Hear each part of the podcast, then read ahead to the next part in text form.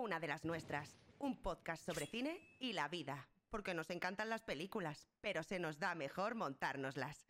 Con Meridiano, María Valero e Inés Jim. Bienvenidas, bienvenidos un día más a este nuestro podcast. Muchísimas gracias por estar aquí. Hoy somos un poco menos, ¿no? Sí, hoy no tenemos a Mary, pero le mandamos un abrazo enorme desde aquí. Así que hoy vamos a hablar de cosas más técnicas. Así nos guardamos las opiniones de Mary para cuando esté, ¿no? Hoy hemos dicho, ah, hoy vamos a hablar de algo que queramos nosotras. Hoy es como cuando se iban tus padres de casa y ahora podías hacer lo que tú querías. Pues ahora vamos a hacer lo que nos dé la gana y hoy vamos a hablar de los Oscars. Así es, vamos a rendir culto a los premios más famosos de- del cine y los más valorados también. Porque, bueno, para quien no sepa, que imagino que todos los que estáis escuchando este podcast lo sabéis, pero para los que no, eh, los Oscars es un premio anual ah, concedido por la Academia de Artes y Ciencias Cinematográficas en reconocimiento a la excelencia de los profesionales que se dedican al cine en Estados Unidos, pero bueno, el famoso Hollywood, como ya lo conocéis.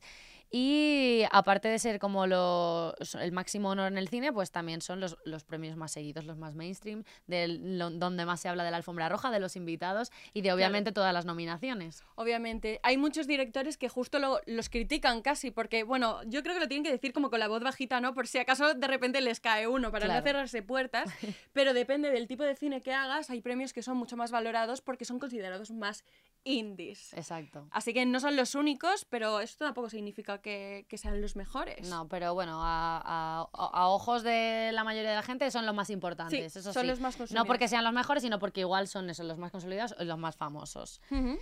Vale, pues eh, se originan en el 29, 1929, por eh, MGM, que es una de las productoras en Hollywood más grandes. Que ya sabéis que cuál es, la de Sí. Sí, la del leoncito, totalmente. la Metro Goldwyn Mayer. Exactamente, y se desarrolla en el Hotel Roosevelt en Los Ángeles. Y es que nos remontamos a cuando las películas se hacían en blanco y negro y todavía ni siquiera había como las grandes estrellas como las conocemos a día de hoy, ¿no? No se consumía la vida del actor de, de tal manera. Y es que un conjunto de 36 profesionales, entre ellos, pues no solo directores y actores, sino pues un poco de todo, incluso abogados, decidieron profesionalizar esta profesión, efectivamente haciendo como una especie de, de grupo, pues para defender sus intereses a nivel pues juicios, etcétera, etcétera. Y su, su misión era mejorar la imagen pública de la industria del cine, que empezaba a profesionalizarse, también a mediar entre disputas laborales, ya que entonces pues no existían autoridades especializadas, no se conocía mucho como las tripas del cine. Exacto. Y vamos a contar la anécdota de la estatuilla, ¿no? Este premio que se otorga a los ganadores, porque, bueno, este fue elaborado por el escenógrafo de la Metro Goldwyn Mayer. Eh, fue un diseño suyo y dicen que se inspiró en el actor y director mexicano Emilio Fernández, más conocido como el Indio Fernández, y sirvió de modelo para dibujar, pues eso, eh, el señor está así un poco desnudo. Que además digo yo desnudo porque si luego en la figurita no se ve nada. Claro, plan, pues es no como, tiene una, ni- como un Ken, ¿no? Que no Sí, tiene nada. totalmente. y se le llama premio Oscar porque eh, la actriz norteamericana Margaret Herrick eh, dijo que se parecía a su primo Oscar y se quedó con la anécdota de eso ya y eran los premios Oscar a través de esto. Sí, Se sí, me hace mucha gracia. Comentaron- comenzaron, comenzaron a utilizarlos de forma informal y luego a los cinco años se, se puso como, como nombre real, ¿no? Aunque sí que se continúa siendo el premio al mérito de, de la academia, Ujú. igualmente a día de hoy es oficial que se llaman los Oscars. Por el primo de la prima del primo de la prima. Efectivamente, y vamos a hablar también un poco de cuáles han sido las películas más premiadas a lo largo de la historia. Y aquí quiero que cojáis papel y boli porque tenéis que ver estas películas porque por algo son las más premiadas. Sí. Eh, hay tres líderes del primer puesto que están empatadas con 11 estatuillas cada película. Esta la conoceréis todo el mundo y es Titanic de 1997. Na, na, na, na, na, na, na. Seguida de Ben Hur de 1959. Ben Hur, Ben Hur, Ben Sí, que no, no es además ninguna reciente, sino que es la del No, no, 59. del es una 59 ya- antigua. Y El Señor de los Anillos, El Retorno del Rey del 2003. Esta es la, la más reciente, más premiada. Sí. Sí, de esto ya, ya hablamos en su momento. Hubo un poquito de diff en el... porque a mí no me gusta, pero eso ya lo hablamos en el otro episodio, así que no me voy a reiterar. Eh, seguidas de estas, que tienen 11, eh, con 10, eh, Lo que el viento se llevó, y West Side Story también con 10. Y la reciente ganadora, que es toda la vez en todas partes, eh, reciente ganadora a Oscar a la mejor película, estamos hablando ahora mismo, ocupa el veinteavo puesto de la lista con siete estatuillas. Madre también mía. empatada con muchas otras Y películas. cuando yo pensaba que ya ganar como los siete Oscars fue porque hacía mucho tiempo que no vivíamos una película que ganase tantísimos Oscars en la misma y se comentó mucho debate de se los ha robado todos, es que no les ha dado oportunidad a otras películas. Pues imagínate las ediciones en las que han ganado hasta 11. Pues imagínate, solo es el- la protagonista de la noche, vamos. Totalmente. Pues mira, un increíble 93% de los ganadores en, en los premios Oscars son dramas, son películas de drama. Solo un 2% de los títulos son de acción o de fantasía. A mejor película. Pues imagínate, y la comedia se queda en el olvido, ahí ya ni un Por premio ni medio. Así que si un día quieres ganar un Oscar, ya sabes, tienes que hacer una película de llorera. Sí, si no, si quieres hacer reír a la gente no te vas a llevar un premio. Se- nos lo dejan a nosotros, a ver si nos dan alguno. Sí. Igualmente, las más nominadas, que creo que también es algo a mencionar, sigue siendo Titanic, obviamente, pero Eva el Desnudo, que luego no es una de las películas que está en el top de, de las premiadas, pero La La Land también está entre ellas. 14, 14 nominaciones. Pobrecitos míos. Vivieron un buen, en 2017, que fue, fue su año de los Oscars, vivieron un buen dramón. Sí, cuéntalo. Porque pff, fueron nominados a Mejor Película junto con otras, pero la que más se nombraba como favorita para ganar era La La Land. Y dos actores que estaban presentando los premios debieron ser dados un sobre que fue erróneo, que además es la primera vez que se comete un error de, De esta, esta manera. gravedad, ¿sí? Sí. Y vieron, cogieron el sobre, lo abrieron, ni siquiera ponía el nombre de la película. No sé si mencionaban a, a un actor, creo que fue Emma Stone porque ganó un premio también y dieron por sentado que era La La Land, entonces nombraron La La Land y cuando ya llevaban tres discursos o algo así, estaban todos subidos en el escenario dando discursos, tuvo que venir producción a decirle, cortad, cortad porque esto ha sido un error. Sí, sí, y estos mismos actores luego al año siguiente dieron también el premio a Mejor Película y ganó La Forma del Agua de Guillermo del Toro. Y como Guillermo del Toro ya sabía el panorama, cuando subió, cogió el sobre y lo miró él mismo y lo comprobó así. Y dijo, eh, no me estaréis haciendo aquí una broma de mal gusto. Seguro que gané yo, ¿no? Así es. Y hemos hablado de las películas más premiadas y más nominadas, pero eh, quiero hacer también especial hincapié en los actores más premiados de la historia de los Oscars, porque me parece que también es, es de admirar, porque, eh, claro, una película solo puede ganar un año, ¿no? Muchas nominaciones, pero un actor puede Sí. ganar diferentes nominaciones en diferentes años. Y eh, los hombres que más Oscars a Mejor Actor han ganado Yo me lo sé. han sido eh, Daniel Day-Lewis, que Muy tiene tres, por- por, Left My Foot, There Will Be Blood y Lincoln. Que es brutal. Sí, pero son como actores más antiguos. Yo creo que antes tampoco había tantísimos, ¿no? Yo creo que tampoco Pero- había tanta gente que se dedicase a eso, tantas películas como hay hoy en día, y que igual era más fácil también, o ser un icono de- del cine de la época, igual era más fácil que te premiaran. Pero Daniel Day-Lewis No, no, es no. bastante reciente porque Lincoln no sé cuántos años tiene, pero no tiene ni 10 años la película, si no me equivoco. Y There Will Be, Will Be Blood es de Thomas, Paul Thomas Anderson, que también es bastante reciente. Sí, sí, pero bueno, yo no solo lo digo por él, sino lo digo por todos los actores que vamos a estar nombrando a continuación. Por ejemplo, tenemos a Walter Brennan, Walter Brennan perdón, eh, que no tuvo ninguno como actor protagonista, todos como actor de reparto, pero también tiene tres, o sea, que no por ello menos importante. Por Pero eh, un actor del Hollywood antiguo súper referente. Y de, bueno, no sé si habéis visto alguna de sus películas, pero Rivales, Kentucky, de Westerner, creo que Kentucky es bastante mítica. Sí. Y, y bueno, y luego tenemos ya algunos que igual os suenan más, como Jack Nicholson, que tiene dos, pero ha sido el hombre eh, actor más nominado. Ha tenido 12 do- nominaciones a, a- a un. Oscar como mejor actor. Luego seguido de Tom Hanks, Sin Penn, Anthony Hopkins, Marlon Brando, Gary Cooper, Dustin Hoffman, Spencer Tracy, Spencer Tracy y Frederick March. Sean Penn, Sean Penn. Eh, no me lo tengáis en cuenta porque eh, soy No, no, española. Todas, todas vamos a hacerlo. Eh, y, y- y claro, a mí se me plantea esto. ¿Vosotros estáis de acuerdo? Porque según los premios Oscars, el mejor actor que tenemos a día de hoy vivo es Daniel Day-Lewis, pero acabamos de mencionar todos estos. Espérate que ahora estoy diciendo yo mal el nombre de, de Daniel Day-Lewis y no se pronun- pronuncia así, te acabo de corregir con Sean Penn. Eh, ¿Estáis de acuerdo con que sea este el mejor actor vivo actualmente, teniendo toda esta lista como Sean Penn, por ejemplo?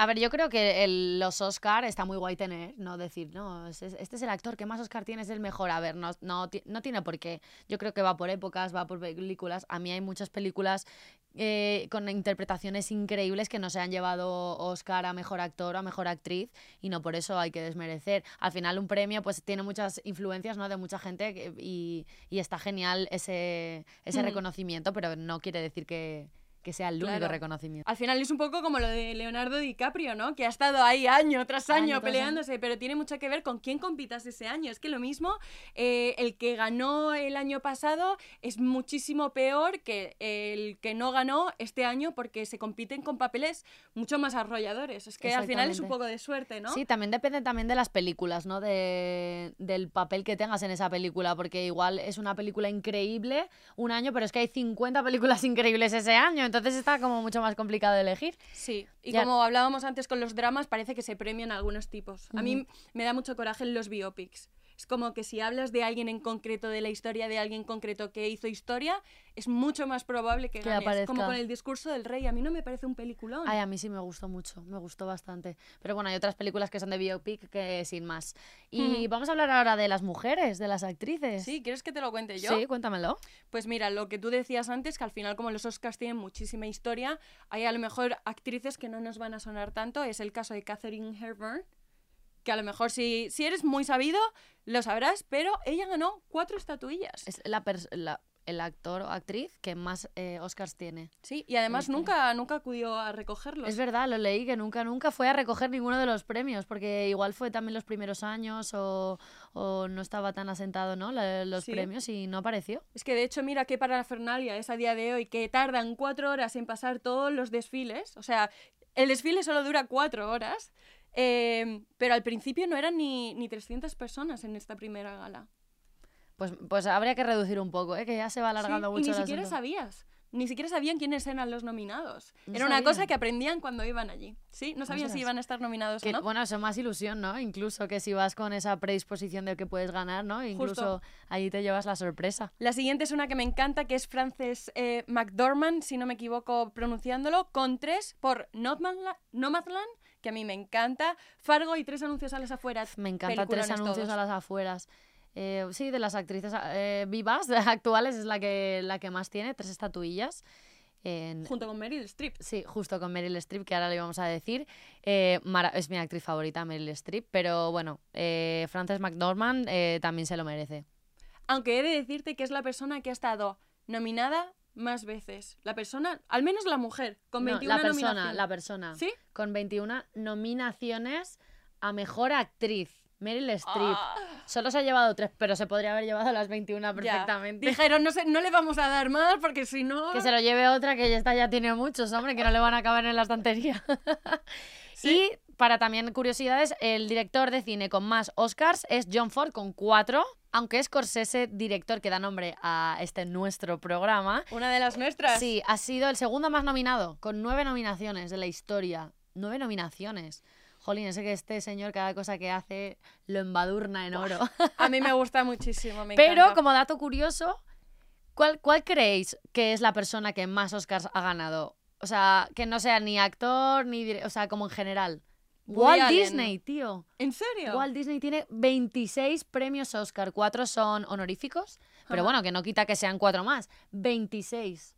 ¿Y cómo, cómo los gana? Como, ah, bueno, como películas, ¿no? A mejor película, a mejor dirección. O sea, él realmente participa, al ser un estudio, participa en todo, ¿no? Claro, efectivamente. Walt Disney, 26 Oscar. A ver, no me extraña, ha formado parte de la historia de todos nosotros, de todos ¿no? nosotros. Me, parece, me parecía bonito nombrarlo y, no, y que no se quedase en el olvido ese de- detalle. Pero vamos a salir del estadounidense centrismo. Vale, y sí, vamos, vamos. a hablar también de las películas extranjeras, porque nosotros como españoles tenemos presencia, aunque diré que les gusta más el cine italiano. Ya, pero somos los terceros ma- que más veces han ganado pe- la película extranjera, ¿no? Oscar la mejor película.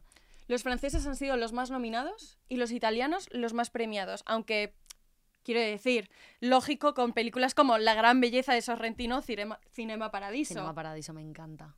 Sí, A ver, el cine italiano es- muy, es muy parecido al nuestro, en realidad, en cuanto a costumbres, cultural, así, nos podemos parecer bastante. Me gusta que sean nuestros primos los italianos, se lo permito. ¿Y quién ha hecho historia en los Oscars de España? Cuéntame. A ver, en España hemos tenido varias películas que han ganado Oscar a la mejor película extranjera. Y os los voy a, a decir un poquito. El discreto enca- encanto de la burguesía de Luis Buñuel. Volver a empezar de José Luis García. Belle Époque de Fernando Trueba. Todo sobre mi madre de Almodóvar. Y Mar Adentro de Amenábar. Ahí tenemos directores españoles súper consolidados que me alegro mucho de, de que ganasen este, este premio. Sí, no hay que quejarse del cine español. A ver más cine español. Sí, tenemos dos actores muy famosos en nuestro país que han ganado un Oscar. Cada uno como Oscar a Mejor Actor y Mejor Actriz de Reparto, que son Javier Bardem y Penélope Cruz, que encima son pareja. Javier Bardem Sí. lo ganó por No es País para Viejos en 2007 y Penélope Cruz lo ganó por Vicky Cristina Barcelona en 2009. Madre mía, parece que estaban compitiendo. Fue como con dos años de diferencia de... No, ahora me pico y ahora lo quiero ganar. No, pues ahora yo". lo quiero yo. Bueno, pues tienen dos en casa, pues maravilloso. Qué increíble. Mira, yo que me alegro. Así hacen un poco de balanza, ¿no? Y yo te vengo con una cuestión así candente y es que se habla mucho, al final al ser los premios pues más importantes, se habla mucho de los chanchulleos, de los trapos sucios, de ¿Quieres si se compran o no se compran los Oscars. Y es que ha habido muchísima polémica con Harvey Weinstein, no sabes si no sé si sabes toda la polémica Sí. del Me Too, sí, ¿no? sí, sí. Pero él eh, era uno de los socios o dueños, no estoy 100% segura y no sé si, si hay diferencia en realidad, de una de las productoras más grandes de Hollywood ahora mismo y justo hubo un año en el que es- estuvo en el punto de mira porque ganó Shakespeare in Love, que además la vi hace nada, en contra de salvar al soldado Ryan de Spielberg. Ostras. No sé si has visto ambas películas, pero Las dos, sí. Shakespeare in Love, a mí a día de hoy, a lo mejor en su momento fue como rompedora en algún aspecto, pero me parece una comedia romántica más romántica que comedia incluso. Sí, yo, si tengo que decantarme por, por elegir una de las dos, elegiría salvar al soldado Ryan, por Buah, es que es supuesto. un peliculón y se le acusó de que hubiese pagado... Metido a manita ahí, Sí, ¿no? sí, de pagar algún juez. Pero bueno, más allá de que esté amañado o no en cuanto a entregar los premios, vamos a hablar de lo que vale un Oscar en sí. Hemos hablado antes de la estatuilla y es que es de, de oro. O sea, esa estatuilla cuesta 400 euros. Eh, Pero yo sé que se firmó un algo para que solo se pudiese vender por un dólar. Efectivamente, y es que en el pasado se- hay historias de actores, o bueno, eh, mucha gente puede ganar el Oscar, no solo actores, sino de gente que ha revendido esa estatuilla intentando ganar algún dinero.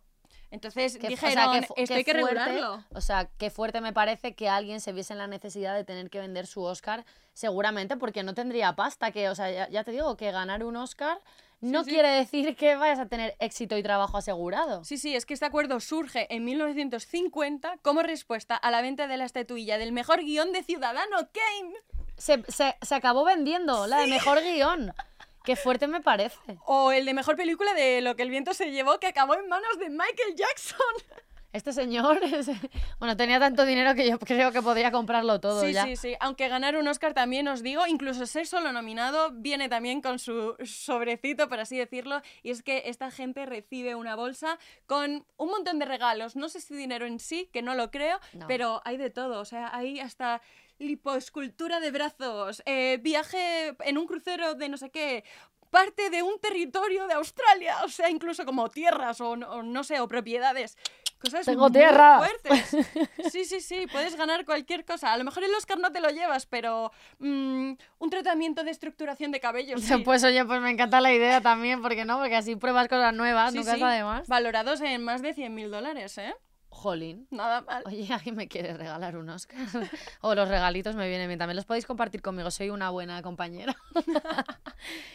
y bueno, eh, como estas ceremonias anualmente se llevan haciendo desde muchos años atrás hasta ahora, obviamente han pasado cosas. Han pasado Ahí han cositas. pasado bastantes cositas para olvidar y para recordar.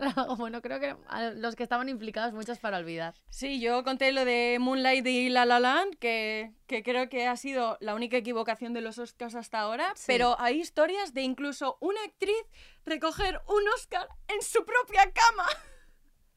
sí, sí. Salir en su propia cama a recoger Sí, el sí. Oscar. No, mira, John Crawford que recibió un Oscar desde la cama, alegó que tenía fiebre o que no se encontraba muy bien, aunque las malas lenguas dicen que pensaba que iba a perder contra su competidora. Como que tenían ahí un pique y antes de estar presente ganando su competidora, pues se quedaba en casa. Y dicen que es fingido, pero una vez se mencionó que era ella la ganadora y que no estaba en la gala, montó toda una rueda de prensa en su casa, estaba bellísima metida en su cama y lo que hizo fue eh, pedir que se lo llevasen a casa, como no sé hasta qué punto se lo llevaría la organización o ella pidió que alguien lo recogiese por ella y que se lo llevase a casa, pero ella tiene como rodado o, grabado eh, cómo ella recoge el Oscar estando postrada en su cama. Sí, sí. Ya hay que tener ovarios para hacer eso. Mortalizar me, creía que iban a sacarle en un colchoncito tumbada del escenario a recogerlo. Pues le faltó eso, que le llevase un mayordomo así.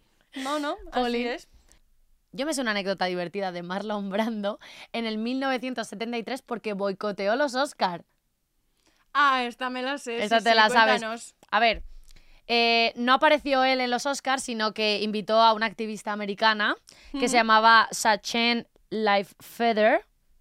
Y bueno, eh, ella apareció para recoger el premio de Marlon Brando y cuando leyó el, discurso, el supuesto discurso de él eh, sobre, bueno, pues lo que fuese a decir, pues no, al final fue un discurso de maltrato a los nativos americanos en el cine y la buchearon. O sea, como yo creo que él quería hacer un, algo bueno, ¿no? Como dar voz a esta persona para hablar de los indios nativoamericanos, para que tuviesen voz. Y luego le abuchearon a la pobre mujer. Pues yo lo hubiese aplaudido. Pues sí. La verdad es que los Oscars mm, tienen historias para contar y, y bueno, es que Roman Polanski, el gran Roman Polanski, también recibió su premio, pero no pudo asistir a recogerlo. Él, él no lo decidió, como fue el caso de Marlon Brando, es que él no podía, porque estaba huyendo de la justicia en Estados Unidos por eh, estar acusado de eh, abuso sexual, si, si, no me equivoco. De hecho, no puede entrar, ¿no? Todavía a Estados Unidos. No sé su situación actual, pero... Yo creo, que, yo creo que sigue sin poder entrar. Pero uniendo a Roman Polanski con el pianista y Adrien Brody, cuando él gana Mejor Actor por esta película, sobre el escenario y Halle Berry era la que estaba presentándolo y esto, por lo visto, no estaba pactado. Todo el mundo pensó durante mucho tiempo que estaba pactado, pero no. Coge a Adrien Brody, que yo lo tenía en un pedestal, y le mete un besón, en plan como, le come la boca a Halle Berry sin consultarle, sin ser pareja, ni Nada de nada. No nos gusta, no hagáis ese tipo de cosas. No queremos ser besadas sin nuestro propio consentimiento. Dice ella que no se lo tomó tan mal porque efectivamente luego ella también tuvo una reacción muy curiosa cuando recibió el Oscar y es que se quedó absolutamente sin palabras. Subió y no podía mencionar palabra, le costó muchísimo. Así que ella eh, lo unió con, con, bueno, pues la emoción de recibir el Oscar y no, saber cómo reaccionar. Sí, sí. Yo, yo, yo tampoco sabría cómo reaccionaría, la verdad. Igual también me quedaría en blanco. Hay de todo. Hay gente que se ha puesto a hacer hasta flexiones, ¿eh? Me encanta esto.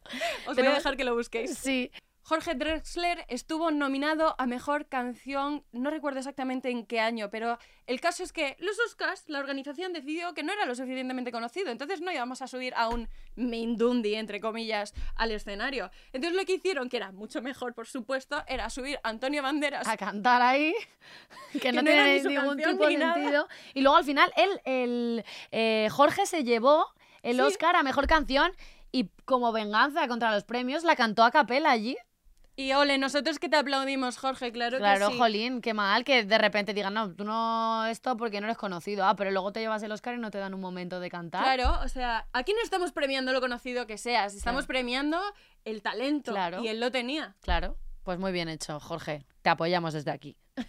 Bueno, y ya vamos a terminar, pero vamos a terminar por lo grande y es la mejor campaña de marketing publicitario que ha habido y que habrá, sobre todo porque tiene que ver ahora mismo con los Oscars, que es a lo que estamos, ¿no? Y es de Samsung. Y es que tú te acuerdas de esa famosa selfie que hizo Ellen DeGeneres? Ostras, sí, claro que me acuerdo. Que se unió, se unieron Brad Pitt, Angelina Jolie, todo el mundo, todo el mundo estaba en esos selfies. Bueno, pues esto efectivamente era pagado, era una campaña publicitaria, estaba estudiado, estaba guionizado entre comillas, pero la cosa es que hasta cierto punto, porque Ellen se acerca a hacerse una, una selfie con Meryl Streep, que eso sí estaba en guion, pero lo que no sabía es que se iban a unir todos esos actores para hacer un selfie grupal. Y es que, sin quererlo ni beberlo, ni pagarlo tampoco, Samsung recibió la mejor campaña porque esta selfie se hizo tan mega viral que es el tweet hasta a día de hoy más retuiteado de la historia por encima de Barack Obama. Ostras, jolín, pues Samsung, muy bien. Con ese dinero que ganasteis, contratándose a nosotras. Sí que compensaron y dejaron a Ellen elegir unas cuantas asociaciones a las que donar dinero. Así que de alguna forma quisieron compensarlos. bueno, sí. está muy bien. Y hay, bueno, hay mil, mil, mil, mil, mil anécdotas de los Oscar que no podemos contarlas todas aquí. Pero si tenéis un poco así de, de picardía y tal, lo buscáis y vais a encontrar mogollón. Pero eh, sí que me gustaría que hablemos de las películas a, los que, a las que tenemos que estar atentos para los siguientes Oscar. Creo que puede ser interesante. ¿Empiezas tú o empiezo yo? Vale, no, voy a empezar yo Venga, porque vale, que te hace si ilusión esto. si te dejo a ti la segunda no tengo que hablar de Nolan. Vale. Vale, la primera, y es que a mí me hace muchísima ilusión, es Barbie. Ella es, la directora es Greta Gerwig, que además es una mujer, y eso nos gusta mucho aquí, y es la directora de Lady Bird. Esto Jolín, se supone... qué diferencia, ¿no? Hacer Lady Bird y luego hacer Barbie. Claro, pero yo creo que va a ir un poco en el rollo como va a ser naif, muy centrada en el color, va a ser muy estética con la música. No sé hasta qué punto es una crítica, porque en mi cabeza ahora mismo es una crítica, pero no creo que lo sea. Sí, ¿Tú crees que sí? un poco sí. yo Buah, creo pues que se sí. meterían en problemas legales con la super gigante. No creo que sea una crítica, pero hasta lo que sé es como que luego Barbie y Ken salen del mundo Barbie. Ah, show de Truman a tope. Creo que es un poco así. Ajá. Entonces puede dar, claro, mucho que... Yo creo que va a ofrecer bastante, ¿eh? más de lo que imaginamos. Creo que va a Sí. ser muy guay. Desde luego no va a ser algo superficial y plano. Creo que va a tener mucho de, de que pienses, ¿no? Ujú. Muy bien. ¿Y cuál es la siguiente? me la has dejado a mí sabiendo que no me gusta nada. Eh, vale, la siguiente va a ser Oppenheimer de Christopher Nolan, que ya se hace alusiones a ella como la, la nueva gran revelación de Nolan, ¿no? Y que va a estar ahí presente en bastantes nominaciones de los Oscar. Bueno, habrá que verlo, ya sabes. Que bueno, sabes perfectamente que nosotros no somos No. muy, muy, muy fans, pero bueno, la veremos, obviamente, para tener una opinión fundada. Yo rompo una lanza a mi favor esta vez para que veáis que también, o sea, que se puede ver el lado bueno de las cosas en todos los sitios. Y es que es una película histórica y habla del creador de la bomba atómica. Sale Cillian Murphy, que es un pedazo de actor y nos encanta. Nos gusta mucho. Y nos quieres leer el reparto porque es una de las películas con mejor reparto de este año. Cillian Murphy, pero también Emily Blunt, Florence Pugh, Matt Damon, Robert Downey Jr., Gary Oldman, o sea, what? O sea, yo la, la voy a ver solo por los actores, aunque no sea muy fan de Nolan, Sí.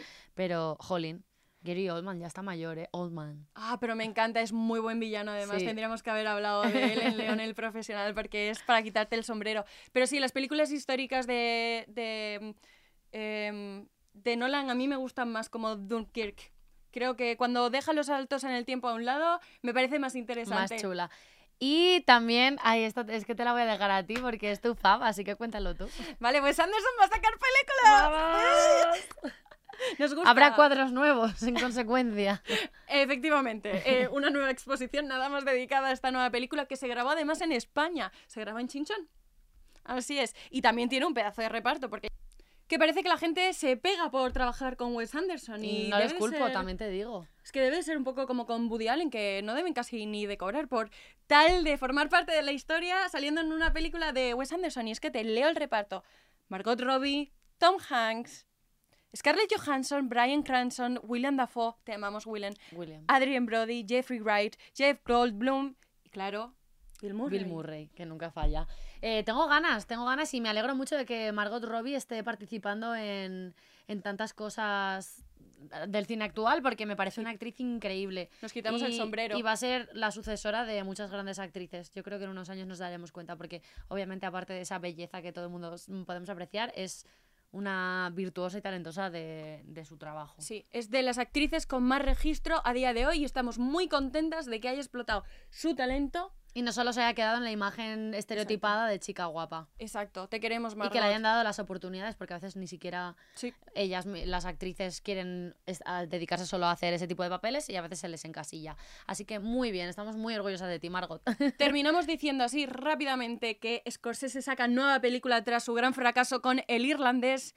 Fincher también, con un thriller psicológico del que sabe mucho porque además participa con el guionista de Seven. Así que se viene pedazo de película. Bueno, sí, esa, esa, es que esa no me la... Bueno, se vienen películas del año que viene. Eh, por favor, y es que la que a mí especialmente me hace más ilusión, bueno, he dicho Yorgos Latimos que también tiene una nueva película. no. Pues sí, Yorgos Latimos también tiene Jolín, nueva tienen película. todos, esto va a ser increíble, no estoy, vamos, me voy a morder ya las uñas. Sí, con Emma Stone. Es como una reinterpretación de Frankenstein así un poco moderna.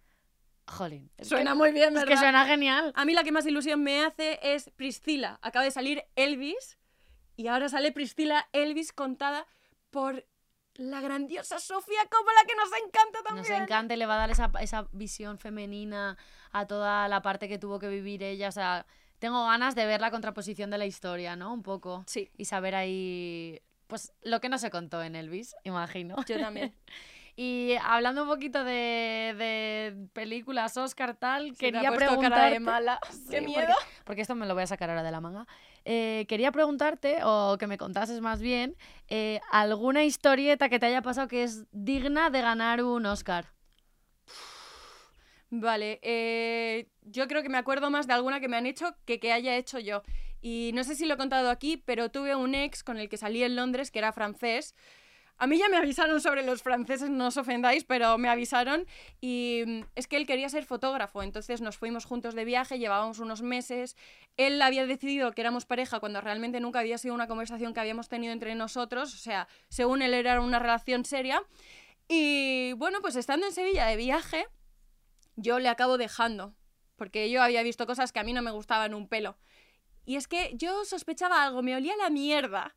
Entonces le dejo y me meto a ver sus últimos seguidos con ayuda de mi amiga la tóxica, gracias. Siempre tenemos una amiga tóxica que nos ayuda en nuestras toxicidades. Y vimos que él había seguido a un montón de chicas desde que me había seguido a mí. Y yo dije, bueno, no pasa nada, no tiene por qué significar nada. Pero una de ellas la teníamos en común y es que era de Sevilla también. Y yo pensaba, este chico que es francés y vive en Londres, ¿qué hace? acá?". O sea, acababa de seguir desde que estábamos en ese viaje. Si, es- si ha estado todo el rato conmigo, no he tenido tiempo de conocer a alguien. Y me dijo mi amiga, yo tengo en común a gente con esa chica, déjame preguntar. Y efectivamente había conocido a esa chica por Tinder. Entonces yo me descargo la aplicación y lo primero que me sale Es su ¡Es su cara. Ay, Dios mío, pues sí, una película de terror que de repente te saliese ahí el Pero es que ahora viene el plot twist, que es lo, que- la excusa que él me dio, claro. O sea, ahí eso es lo, donde se llevaría el Oscar a Mejor Actor. Hombre, la película que se ha montado. Yo, defendiendo mi honor, dije, oye, ya no estamos juntos, pero ¿me quieres explicar esto? Porque parece que esto ha pasado mientras estábamos juntos. Y me dice, bueno, Inés, tú ya sabes que quiero ser fotógrafo y necesito muchos seguidores para poder dedicarme a ser fotógrafo. Y el chico, en vez de pedirme a mí contactos de gente a lo mejor medio conocida que le pueda ayudar a ganar seguidores o subir fotos a su cuenta que la utilizaba de manera personal y no de forma profesional, él decidió que la forma más fácil para empezar a ser fotógrafo era abrirse un Tinder. Para, para hacer más que le siguiesen las chicas en su cuenta, ¿no? Efectivamente. Bueno, la excusa más mala no había. Pues no, no la había. Así que no le hubiesen dado el Oscar a Mejor Actor, ¿eh? Pero Nadie la defendió, la A defendió muerte. a hierro, sí, sí, sí. Bueno, está bien defender tu papel. Pero tanto, no lo sé, ¿eh? Y esa es. Yo tengo una historia de alguien que tenemos en común Qué que, que parece que vivía en una película romántica continuamente. Porque a mí me decía que yo le encantaba, que bueno, estuvimos como quedando un tiempo. Pero yo no veía esa química, ¿no? Se volvió un poco extraño, entonces yo quedé con él para dejarlo. Quedamos en mi casa, hablamos, ¿no? Digo, mira, yo creo que pues esto llega a un punto que ya no se puede avanzar, etcétera. Y el chico me dijo, sí, yo también pienso lo mismo, tenía ganas de hablarlo contigo. Nos pegamos un abrazo, yo, bueno, me alegro de haber hab- hablado esto contigo, nos abrazamos. Y me susurra lentamente al oído, creo que estoy erecto. Y yo, ¿cómo? ¿Cómo? ¿Cómo? Creo que estoy erecto. Y me aparto, le miro a los ojos y le digo, no vamos a acostarnos. Y me dice, ah, no. Y yo, "Eh, ¿has venido a, a dejarlo a casa solo porque pensabas que nos íbamos a acostar? Y hace, bueno, es lo que se hacen las despedidas, ¿no? ¿En cuáles? Y yo, no, no sé en qué películas las despedidas suceden así, pero de hecho, en la mía que estamos viviendo ahora, no va a No. pasar. Así que le dije, vete de mi casa, gracias. Ya nos veremos. No sé si le volví a ver, pero quien sí le vio fue Inés, que me cogió el relevo, porque en esa época no éramos conocidas, no éramos muy amigas. Sí. Y de hecho esto se, solapó, creo que ya los últimos días antes de dejarlo con este chico ya estaba quedando con Inés, a la cual también le estaba diciendo que le encantaba, que la amaba ya en un periodo de 24 horas. Eh, y se- lo voy a contar yo, pero lo vivió Inés, pero lo voy a contar yo desde fuera. Entonces, él, le propuso a ella hacer un viaje, ¿no? Juntos a Portugal, todo súper romántico, súper bonito, en el cual Inés pues dijo que sí, ¿no? Porque dije, bueno, pues este chico es guay, pues venga, vale. Pero él lo llevaba al modo romántico, ¿no? Porque como os he dicho, eh, vivía en una película romántica. Y le dijo a Inés, después de conocerla durante cinco o seis días, que la quería. Le dijo, te quiero. A ver, a lo mejor fue una semana y media, ¿eh? Bueno, a ver, pues ni diez días. Y le dijo, te quiero. Y la respuesta de Inés fue la mejor salvación de un final. Le dijo, lo peor de todo es que yo también siento cosas. Lo peor de todo. lo peor de todo. Es que me encanta la entradilla Claro, porque lo lo, peor de cambia todo todo. es que yo también siento cosas. Claro, igual sentías que te daba puta vergüenza ajena, pero era lo peor de todo, claro. Tú ya lo avisaste, era lo peor de todo. Claro, tú ponte en mi situación. Yo tampoco conocía tantísimo a este chico, me parecía muy pronto. Y además yo estaba en un viaje con él en el que yo no conducía, no tenía coche y no podía salir de ahí. No podías volver, claro, entonces tuviste que seguir la... Pero es que fue uno de los primeros días y a mí me quedaban, no sé si cinco días todavía con este chico en el Claro, viaje. que si alguno entonces, ¿qué hubiese ido a hacía? la vuelta, dices, bueno, lo salvo unas horitas y me voy. A lo mejor tendría que haber dicho la verdad. Ya, igual sí. No lo sé. Pero es que si no, no hubiésemos tenido esta gran anécdota. Luego todo terminó mal como conmigo, porque es- era un final que ya se sabía desde el principio. Era de esperar, sí, Sí, era de esperar. Lo peor de todo es que se acaba el podcast, tía. ¡Oh! y no, tenemos que... No, ¿por qué? porque yo quiero terminar con una declaración de Woody Allen que Ah, ha ¿vale? sido el guionista más nominado en los premios Oscars hasta con 16 ocasiones y también el más premiado como guionista. Y es que él tiene una opinión así, a él no le gusta ir a los Oscars, de hecho creo que nunca ha ido, porque él tiene una opinión sobre estos y es que no hay quien que pueda decir que tu película es mejor que otra. No puedes vivir atado a que alguien piense que tu película es mejor o peor que otra. Y es que él dice, el concepto mismo de los premios es una tontería. No puedo acatar el juicio de otras personas porque si lo aceptas cuando dice que mereces un premio, entonces también tendrás que aceptarlo cuando digan que no. Y todas las películas merecen premio porque por eso estamos, por nuestra pasión por el cine. Exactamente. Bueno, todas han, han supuesto un esfuerzo por parte de mucha gente, entonces ya solo por eso todas ne- necesitan ese reconocimiento. Bueno, ahora sí, sí que sí, que sí, que sí, nos Ahora sí, vamos. nos vamos. Y si tú también estás de acuerdo con que no debes de tomar en serio las opiniones de los demás para saber si lo tuyo es bueno o malo, eres una de las Y nuestras. si tú también quieres recibir un premio postrado en tu cama, eres una de las nuestras. Y si tú también recibes un te quiero y respondes lo peor de todo es que yo también siento cosas, eres una de las nuestras.